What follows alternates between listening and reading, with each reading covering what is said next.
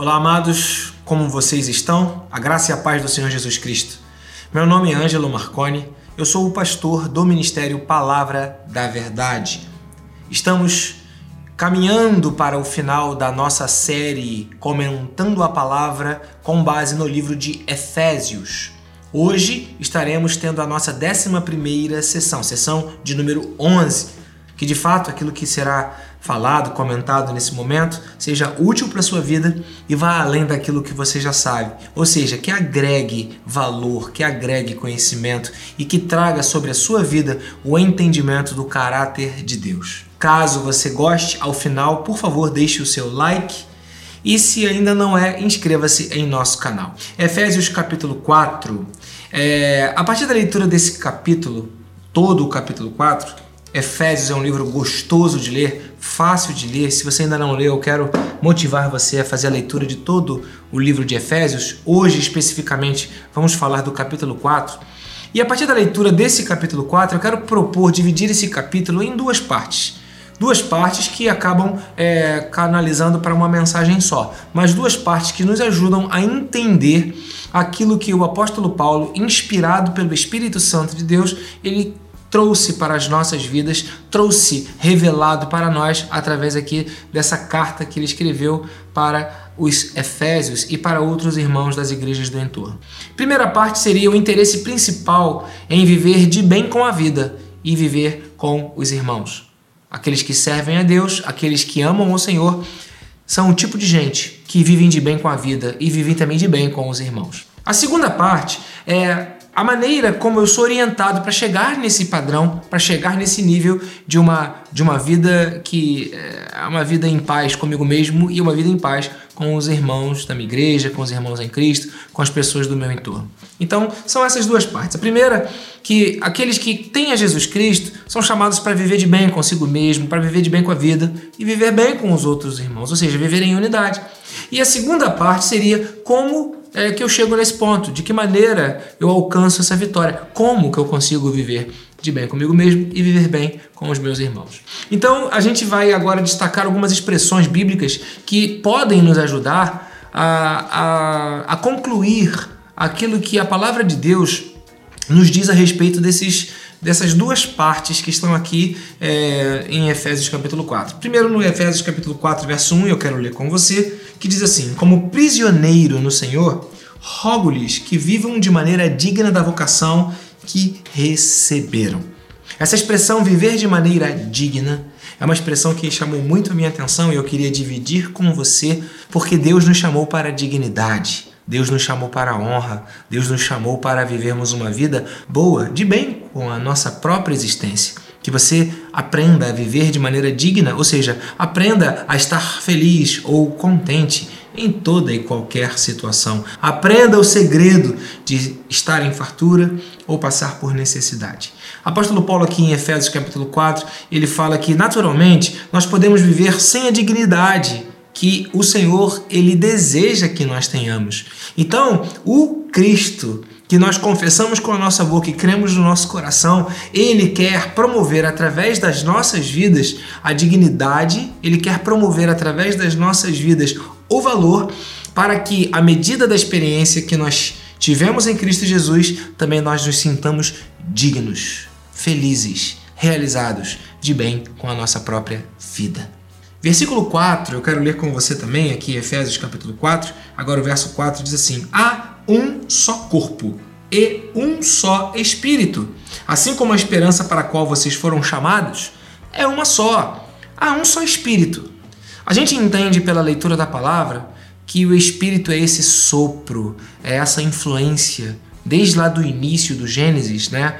Onde Deus se revela como Ruá, Elohim é Ruá, onde o Deus Altíssimo ele se revela como um sopro da vida, o Espírito ele aparece para nós como essa essa força divina sobrenatural, o próprio Deus que sopra em nós ou in, interfere em nós, influenciando as nossas vidas na direção daquilo que é a vontade de Deus, daquilo que é o desejo de Deus, daquilo que vem de acordo com o caráter de Deus para as nossas vidas. Então, quando o apóstolo Paulo fala aqui que há um só Espírito, ele está dizendo o seguinte: gente, é uma influência só. Você não pode viver por outras influências.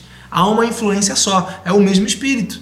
Porque por vezes pode parecer que alguém desejaria ser melhor do que uma outra pessoa, mais importante do que uma outra pessoa, é, ter um destaque maior do que outra pessoa, ser um mais importante do que o outro. Né? Então, a nossa referência é, não é o outro, onde eu me considero mais importante do que ele, onde de alguma maneira eu me considero menos importante que ele.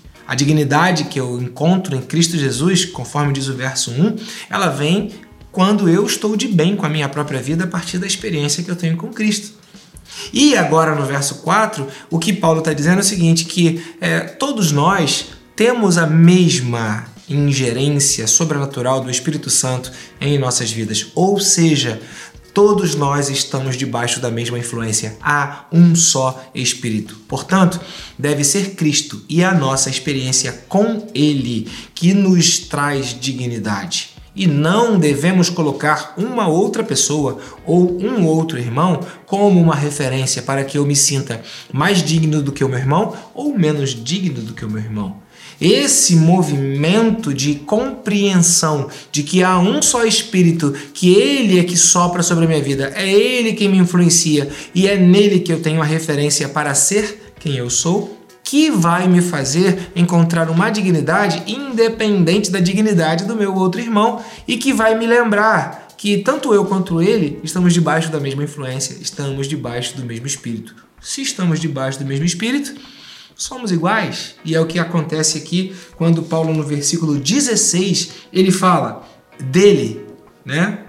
É, de Cristo, todo o corpo Somos o corpo de Cristo. Então, dele, todo o corpo ajustado e unido pelo auxílio de todas as juntas, cresce e edifica-se a si mesmo em amor, na medida em que cada parte realiza a sua função. Há aqui expressões profundas como essa de crescer juntos ou de edificar-se mutuamente. O espaço da igreja, a igreja no templo, a igreja nas casas, a igreja que é você, tem uma missão primais que é a edificação ou o cuidado com o próprio corpo. E isso vai gerar crescimento. Mas a palavra que me chamou a atenção demais aqui nesse verso, no verso 16 é essa expressão, eu estou lendo na NVI, que fala que na medida que cada parte realiza a sua função, existe o crescimento. Na medida que cada parte realiza a sua função, existe a edificação mútua. Não é destruição, é edificação. Não é quebrar, é construir. Então veja, há um corpo e nós fazemos parte desse corpo. E o que eu faço deve ser somado ao que o meu outro irmão faz com um único propósito, com o mesmo propósito, que é edificar, crescer, fazer com que este corpo dê certo, funcione. Porque ambos estamos debaixo da mesma influência. Ambos encontramos dignidade em Cristo e ambos temos o mesmo propósito, que é a edificação e o crescimento do corpo de Cristo. E não é possível crescimento e edificação se cada parte não realizar a função que lhe cabe. Por isso é que eu afirmo, o comentando a palavra que você está acompanhando aqui no YouTube, ele não acontece apenas quando é, vem aqui alguém e aparece nas câmeras, por trás das câmeras a todo o movimento. Hoje temos aqui uma equipe formada pelo Gabriel, né, formada pelo Matheus, e essa equipe que ajuda, que movimenta, que traz equipamento, que liga equipamento, conecta cabos, ajusta é, o cenário, que no caso aqui é o meu gabinete, prepara todas as coisas, ainda que eles não estejam aparecendo para você, porque realizaram cada parte, cada um deles, a sua própria função, ligando os botões, colocando o dedo no botão na hora certa, tirando o dedo do botão para que o pastor não fique nervoso achando que já está na hora de acabar. na hora, né? O que, que acontece? Cada um realizando a sua parte na, na, na hora certa, do jeito certo, a coisa funciona. A minha parte é falar, a minha parte é preparar esse material, a minha parte é ouvir de Deus aquilo que Ele quer ministrar através desse comentando a palavra que é o estudo da carta de Paulo aos Efésios. Então veja, queridos, quando cada parte realiza a sua função, o corpo todo cresce. E é isso que Paulo vem falando.